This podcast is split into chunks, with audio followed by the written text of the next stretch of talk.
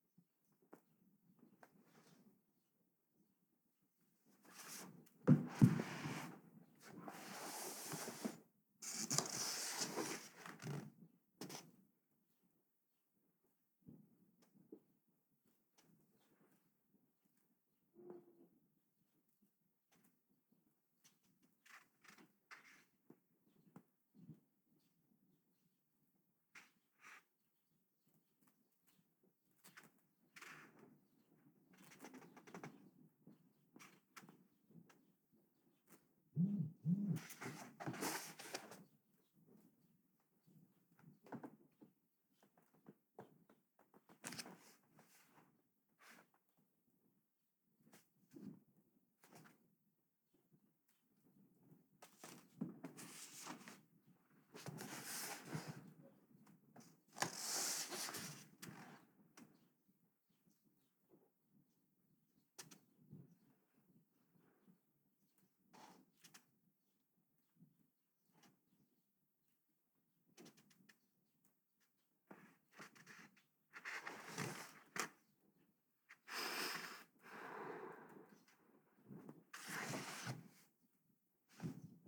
Mm-hmm.